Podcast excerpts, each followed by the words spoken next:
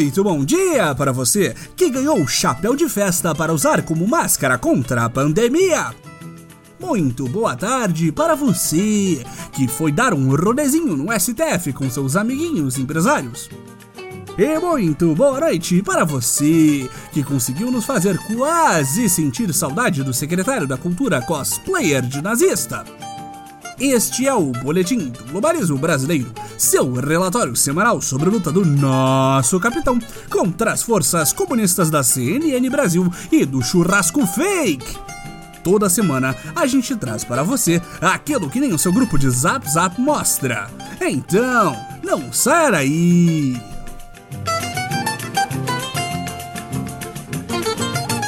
Enquanto nosso Messias salga picanha em meio à pandemia e passeia com seus amigos para pedir por favorzinho que o STF deixe a nova era moer CBFs para salvar CNPJs, a conspiração comunista contra o capitão continua.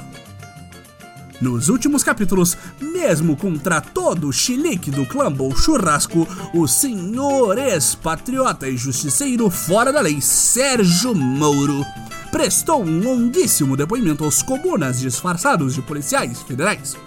Em mais de oito horas de conversinha, o Marreco de Maringá voltou a criticar o nosso capitão e disse ainda haver mais provas de que o seu Jair teria pedido encarecidamente que a liderança da Polícia Federal fosse trocada para um amigo da família. Ora, ora, patriotas! Este marreco gastou o tempo de todo o país para quaquejar notícias da semana passada?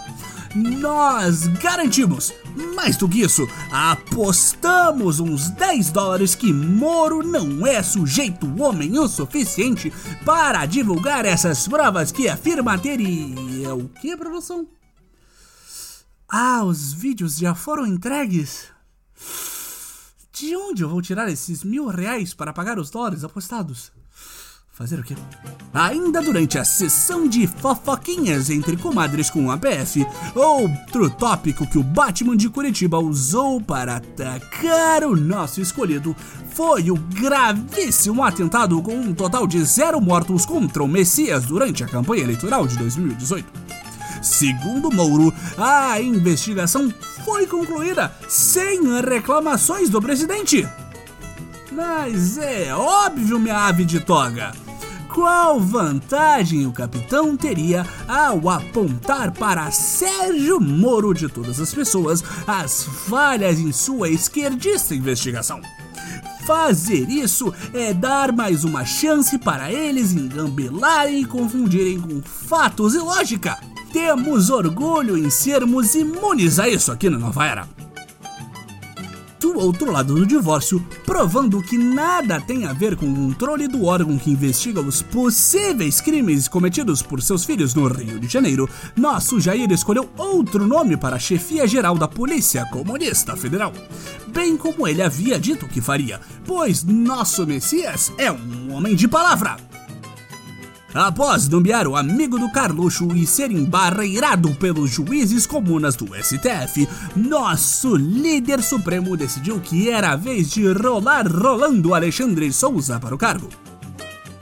O fato do outro indicado Ramagan ter Rolando subordinado até literalmente semana passada, quando ele era ainda secretário do Planejamento e Gestão da ABIN, não quer dizer absolutamente nada, querido ouvinte e muito menos o desespero de empossar o novo chefe da PF após a nomeação também não quer dizer nada. Ainda menos, ainda menos, o fato de Rolando chegar trocando todos os cargos-chave da organização. Salvo um único infiltrado responsável pela investigação da CPMI das notícias falsas, blindado pelo maldito STF. Não há nada de errado nisso, ouvintes. Acreditem no boletim! Mesmo com os constantes avisos de que a total interferência do presidente da República na Polícia Federal não está acontecendo, a mídia esquerdista não nos deixou em paz nem por um segundo. E muito por isso, depois de tantos avisos, nosso Messias perdeu sua compostura ao enfrentar diretamente seus inimigos declarados nesta semana. Enquanto dava bom dia aos seus seguidores que ficam no chiqueirinho em frente ao Palácio da Alvorada, como faz para cada vez menos pessoas a cada dia, nosso capitão contra-atacou ferozmente as críticas levantadas pela Força de São Paulo de fazer exatamente o que fez na PF quem esses jornalistas pensam que são para nos acusar de cometer a realidade? Aos berros de um homem coberto de razão, o presida mostrou seu total controle ao acusar os jornalistas da Folha de São Paulo de serem patifes e canalhas.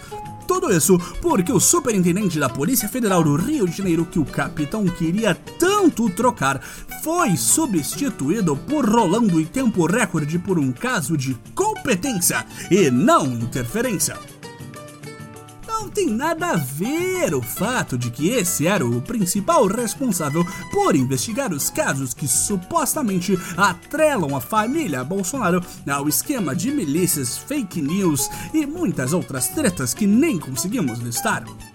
Essas desconfianças que surgem das atitudes totalmente normais do Messias Bolsonaro são caraminholas que a esquerda colocou na sua cabeça.